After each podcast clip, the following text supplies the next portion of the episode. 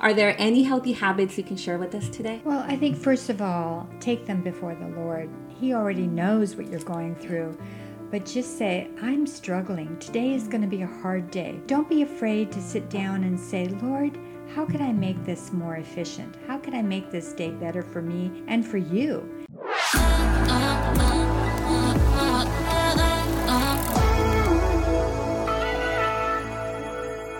¿Alguna vez has sentido un llamado que creías que no era para ti? Acompáñanos en este episodio y escucha este hermoso testimonio de una gran mujer.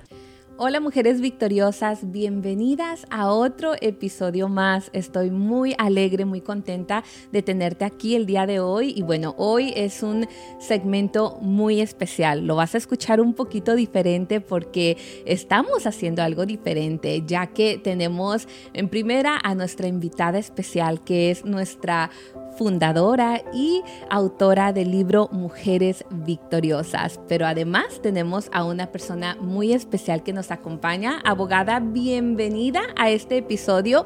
Gracias por acompañarnos y yo le voy a pedir que por favor nos presente a nuestra invitada, ya que sé que es alguien muy especial para usted. Claro que sí. Primero que nada, muchas gracias por dejarnos ser parte de este episodio tan lindo para nuestras mujeres victoriosas. Y hoy tengo el gusto, I want to welcome all of you to this episode because I have an amazing lady who's going to be giving us a lot of wisdom, my dear Diana. Her name is Candy Wood. Welcome, Candy. Well, thank you. I'm so happy to be here. I am delighted because I want you to know that Candy and her husband are our life group leaders. Javier and I have learned so much from both of them, and today we get to have some of that wealth of wisdom from Candy. Y bueno, el día de hoy tenemos a Candy Wood, ella es nuestra invitada especial y les platico que eh, Candy, de hecho, es y su esposo son líderes de nuestra abogada y su esposo de su iglesia. Así que mm, ella está muy contenta de tenerla el día de hoy y que comparta de la sabiduría que Dios le ha dado.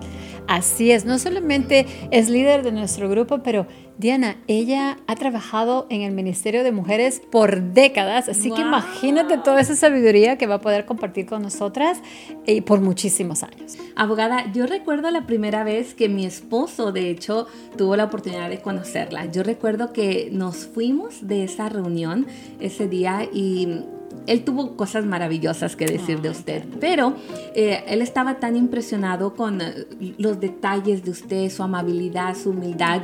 Y yo recuerdo voltear a verlo y, y yo le dije, with Jessica, what you see is what you get. She's the real deal. Ella lo que ves es lo que es. Pero también recuerdo que en algún momento usted me dijo que la gran parte de por qué usted es como es es por la influencia de la gente que la rodea, the people around you, right? Y que parte de esa gente que la hace quien es es su familia, sus amigos, y entre esas personas se encuentra Candy. So please, déjenos saber un poquito más acerca de ella y la importancia de rodearnos de eh, conexiones o personas de que edifican nuestra vida. Look, Diana, all of us have a calendar, all of us have responsibilities, all of us have a platform that God has given us. And we have to make decisions as to how do we lead our day to day, right? And as part of the day to day is the friendships that we have, the role models that we have. And Candy is one of those role models that I would add to my calendar at any moment, at any day, because as you need to be exclusive with the things you do and the people you surround with, you need to ask yourself, how can I learn how to be a better Jesus for the people mm. around us? And you surround yourself with people that show you the love, the kindness, the humbleness of Jesus, because then it's so much easier for you to do that with the rest of the world. Y la abogada nos dice que precisamente todos tenemos un calendario, una agenda y que para ella es muy importante la gente con la que se rodea. Y esas personas tan importantes con las que se rodean son a las que incluye en su agenda y calendario y una de ellas es Candy. Ah, ¿Por qué? Porque son personas que eh, le demuestran cómo ser humilde, cómo ser amable y cuando te rodeas de esas personas, tú también es más fácil tú ser de esa manera. We're so happy to have you, Candy, and we want to know so much more about you and your experience um, in women's ministry specifically. Well, thank you. Um, you know, it's a journey, it's a life journey. Uh, I think it begins with you figuring out where your areas of strength are. Mine have always been in organization I was never a children's leader, ever. I always related to adults. And so when I was in high school and then after that, I just began to use my strengths in administration. And even when I was working for seven years in a law office, I just I wanted to organize the office and I was good at it. And I realized this is a strength. So when I got into women's ministry at my church, there was a big team, but I was the one that was organizing events. And so I was happy in that. I loved working with women. I loved putting on big events and women's ministry retreats at the ocean or wherever we were having them. And sometimes we had teas at our church with 800 to 1,000 women. And it was really fun. I enjoyed that so much. But that lasted, what, 22 years? And then I moved on because I had a very good friend who was called by God to be the teaching director of a community Bible study uh, in our area in the San Fernando Valley. There wasn't a women's community Bible study. So she decided that, well, she didn't decide, God called her to be the teaching director. And we had gotten to know each other just a year before that. And she said, Would you be my assistant teaching director? I said, What's that? She said, Well, you organize a class. Yes, that's in my area of giftedness. And then she dropped a bombshell on me. She said, You know what? After six weeks of me teaching, the assistant director teaches Bible. And at that, I totally freaked out because I had never, never taught Bible before. And I, I knew that was a huge responsibility. And I said, No, I'm not the one for you. But between her and my other friends and my husband, who really encouraged me to step out in faith, I began to teach all those years ago, 12 to 15 years ago. Um, and it's still, I have to say, it's not my calling, but God empowered me to do it. And I, you know, who benefited the most? I benefited the most by that. But when my kids were little, and I, I have two boys, and when they were young, you can't do as much. So I was called to work in their schools, and I became the parental fellowship leader and uh, for, I used my skills there, and I planned events and did things like that. So, you know, your leadership skills and your busyness changes over the years. So. Wow, it's amazing to hear. Y les quiero platicar que Candy nos acaba de decir que ella a muy temprana edad siempre estuvo atraída a servir en el área de los adultos, no en el ministerio de niños, pero sí con los adultos, que la, ella puso sus dones y talentos a la disposición de Dios que le permitió ella entrar en la área administrativa de la iglesia, eh, organizando retiros para mujeres, organizando eventos, test de damas, y eso duró por aproximadamente 22 años. Después de ahí, una amiga le preguntó si quería ser asistente de maestra, a lo cual ella dijo, claro que sí, no sé cómo se hace, pero claro que sí. Y después de unos años le dijo, oh, pero la asistente de la maestra también le toca ahora dar clases y ser la maestra. Así que eh, pues, su esposo fue quien la impulsó, la motivó para que ella tomara este nuevo rol, el que le ha durado aproximadamente más de 12 años enseñando la palabra de Dios y bueno, es la experiencia que ella ha tenido en la área de ministerio con las mujeres. Así es, y, y quiero que todos entendamos algunas palabras claves que Candy mencionó. She talked about how her friend, Mm-hmm. it was not just about study, uh, starting a new Bible study, but it was about hearing God's word, that part Yeah. of the calling. And so many of us, Candy, we just go through our lives adding more to the calendar, doing mm-hmm. more, to the point that stress really becomes something negative in our lives mm-hmm. where we experience anxiety. Mm-hmm. What words can you share with us in regards to breaking the cycle of busyness just based on do more instead of being more, instead of being more quiet to hear God's voice, the Holy Spirit guiding us and saying possibly, no, don't do this, or yes, do that? Well, busyness isn't always a bad word. We're all busy, and we continue with that through our whole lives. But we have to recognize signs in ourselves that we may have become too busy, uh, and we need to make some decisions with God's help and the wise counsel of others what we can cut out of our lives to make us more productive, make us more available to do God's work. And sometimes that requires that you make a decision that is difficult to make. For instance, uh, three years ago, I knew I had to step down from uh, the Bible study I was teaching, you know, to uh, help my mother as she was getting, uh, you know, weak in the mind and had a lot of d- dementia. But I wanted to go out with no regrets as far as taking care of my mother. So that was kind of an easy decision. Other decisions that uh, you make, you are challenged to make. Like several years ago, I worked with an organization with my husband uh, called Joni and Friends, and it works with people with disabilities.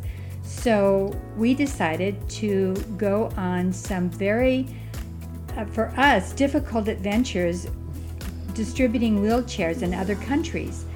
And I didn't know what I was getting into. I thought, oh Lord, can you strengthen me? But you know what? I found it was a wonderful experience and meeting people all over the world that have that are disabled, that need wheelchairs, that don't have the wonderful medical care we have here in the United States. And then working at family camps, you know, we decided to work at family camps where uh, we gave respite, you know, peace and quiet to families for just a week. Mm-hmm. They live these lives. And for a week, we would go up and work with the children.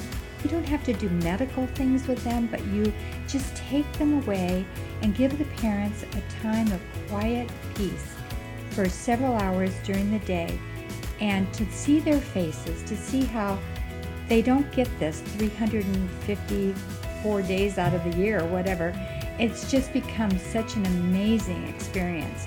And so, those are the kinds of busyness you can bring into your life to realize that God can use you, even for short periods of time, to enhance the, the body of Christ. And so those kinds of things are okay. So we need to recognize in our own bodies when we need to stop. The stress levels can be great. We need to take time for our health. You know, if you have a child that's in the hospital or a family member that's in the hospital, perhaps letting people bring over food for you is a good thing. Perhaps letting other people take care of your children. You need to say, Yes, I need that and listen to people as they give you counsel. You need to take time for yourself, even if it's just a few minutes a day. So, busyness can be worked into your schedule, but you can also diffuse it with the help of others.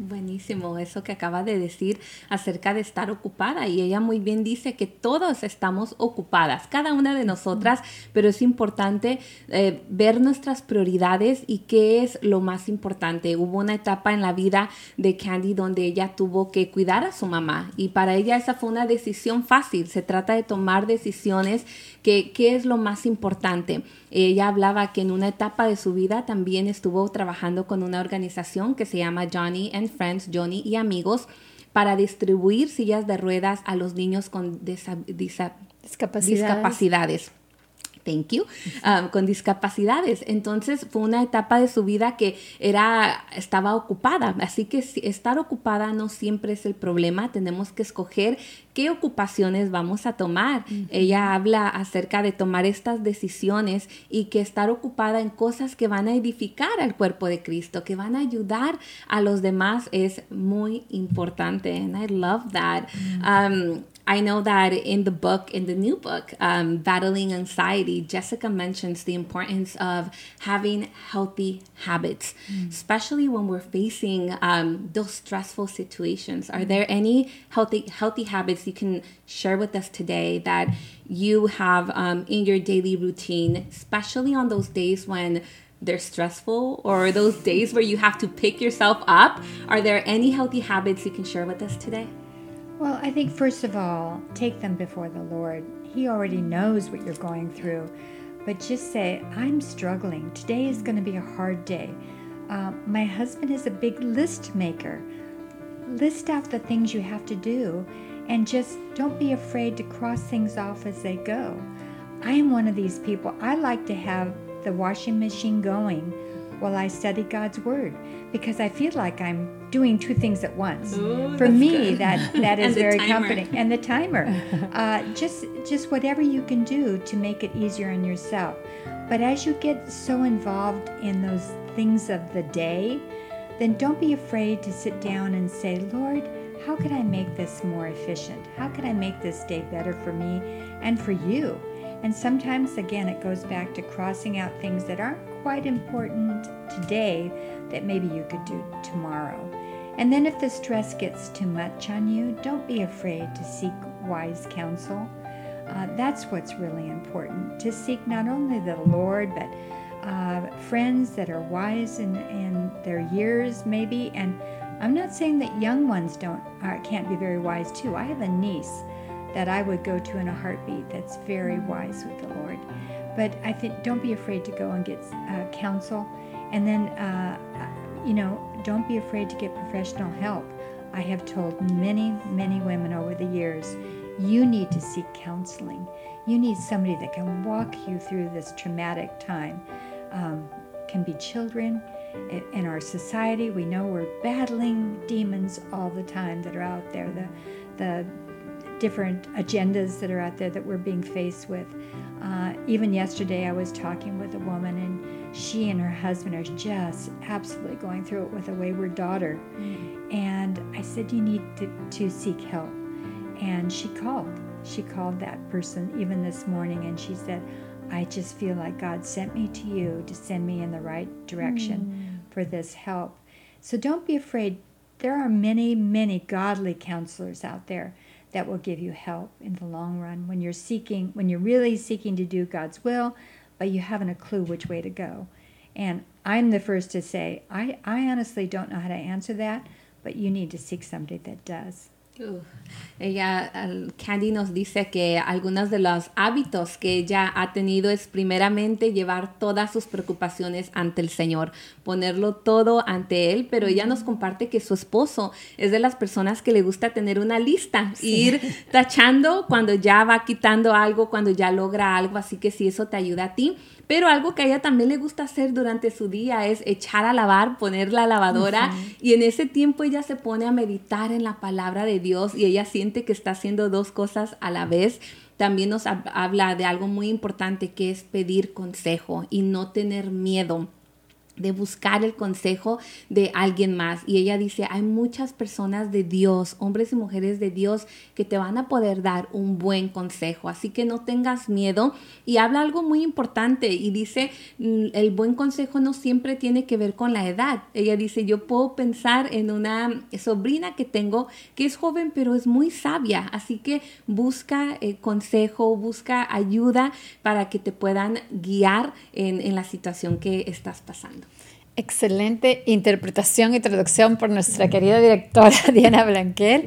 Uh, you said some amazing, amazing uh, words when it comes to specifically the ability to raise your hand and say, because God tells us to seek help, right? The word mm-hmm. says that. And one of the things that we know about you, Candy, is that you're a wife, you're a mom, your husband's an elder, you have been in women's ministries for so many years. What do you tell the woman who's with us today who possibly feels embarrassed, ashamed of seeking help because they think that they're going to call me weak? I'm going to be judged. Uh, uh, somehow I'm going to be labeled. Uh, we are speaking to moms who are homeschooling, we're mm. speaking to moms who are working full time. Uh, part time, we're speaking to a lot of single moms. Mm. We get their comments daily telling us about these issues. Mm. What, what words of wisdom can you offer to them? Well, as far as the homeschooling mom, I did that for two years. It's it's hard. It's really hard. You have to be very disciplined to not only walk your kids through their academics, but to bring in God's love and His uh, covering over them as well. Uh, you know, don't be afraid. Don't be ever afraid to admit that you have needs in your life. Uh, as a single mom, your needs are tremendous, but God is there for you, and He wants you to reach out and seek others that can help you. Bring that hand and lift you up, and uh, don't be afraid to do that.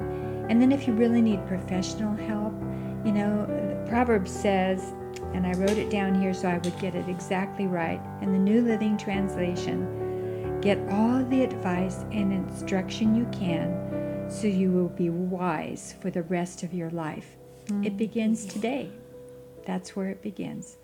Get, in, get help and instruction. Oh, Candy habla acerca de eh, para las mamás que hacen homeschooling o escuela en casa. Dice que ella lo hizo por dos años y que es un trabajo muy arduo, muy eh, difícil, pero dice que uno de los retos es no solamente traer la parte académica al hogar, pero también traer el amor de Dios al hogar con tus pequeñitos. Y ella dice, busca el- la ayuda, busca un consejo, busca la ayuda, porque todos necesitamos a alguien que nos dé la mano y nos levante. Así que ella dice, no tengas miedo de pedir ayuda y si necesitas buscar ayuda profesional, hazlo. Y nos compartió un verso hermoso en Proverbios. Sí, Eh, ¿Tenemos la it? cita? Thank you. Sí, Proverbios 9:20, 9:20, right, Candy? En la traducción viviente, en la nueva traducción viviente, que dice: Busca toda la ayuda e instrucción que puedas para que puedas ser sabia por el resto de tu vida. Wow, beautiful. Poderoso. Poderoso, poderoso. Qué bonito que Candy se prepara con tantas uh, escrituras bíblicas, Sí. ¿no? Is there another Bible verse that you have there for us that maybe you can share with us? Because I know that you came prepared with and nothing more powerful than the word. Yes. Well, we talked about being anxious about life, but one of my life verses was Philippians 4 6 through 8. Be anxious for nothing, but everything by prayer and supplication. Let your um, prayers with thanksgiving be known to God, and the peace of God, which passes all of our understanding, will be with you. Lindo, lindo. ¿Quieres que te lo traduzca para Oh, nuestra audiencia? Absolutely. Claro que sí. Y te cuento que estos versos están en, está en el libro Sí. también. Es Filipenses capítulo 4, versículos 6 al 8 y dice, no seas ansiosa por nada, pero en todo, por oración y suplicación y con agradecimiento, ah, presenta todos tus pedidos a Dios. Y el Dios de la paz, que transciende todo entendimiento, va a cuidar de tu corazón y will guard your hearts and minds y tu mente. Eso es lo que dice la palabra. Thank. Hermoso, eh, poderoso, ¿verdad? Esa paz que sobrepasa todo entendimiento. Ha sido un gusto, abogada, Sí. conversar. Uh, No wonder she's in your life and she's part of your uh, close you know, friends and leaders um, of women of faith, women of God. Um, what a blessing to have you, Candy. Thank you. Yes, Candy, thank, Thank you. you. so much for being part of this uh, podcast. I've enjoyed it. enjoyed our friendship. Yes, yes, same here. Thank you. Y bueno, mujeres victoriosas, el día de hoy tuvimos a Candy Wood, una mujer de Dios que ha venido a hablarnos acerca de cómo combatir esos días estresantes, esos días de ansiedad y por supuesto nuestra fundadora, la abogada Jessica Domínguez. Ha sido un placer estar con ustedes. Por favor, no olviden sintonizar Mujeres Victoriosas en nuestro canal de YouTube. Eh, ahí tenemos mucho más contenido acerca de estos temas. Hay videos dedicados a- al estrés, la ansiedad y mucho más acerca del libro. Así que los veo por ahí en Mujeres Victoriosas y que Dios te bendiga. Bye. Bendiciones. ¿Qué te pareció este episodio? Déjanos saber en los comentarios sobre tu opinión y te esperamos en el próximo episodio de Mujeres Victoriosas Podcast.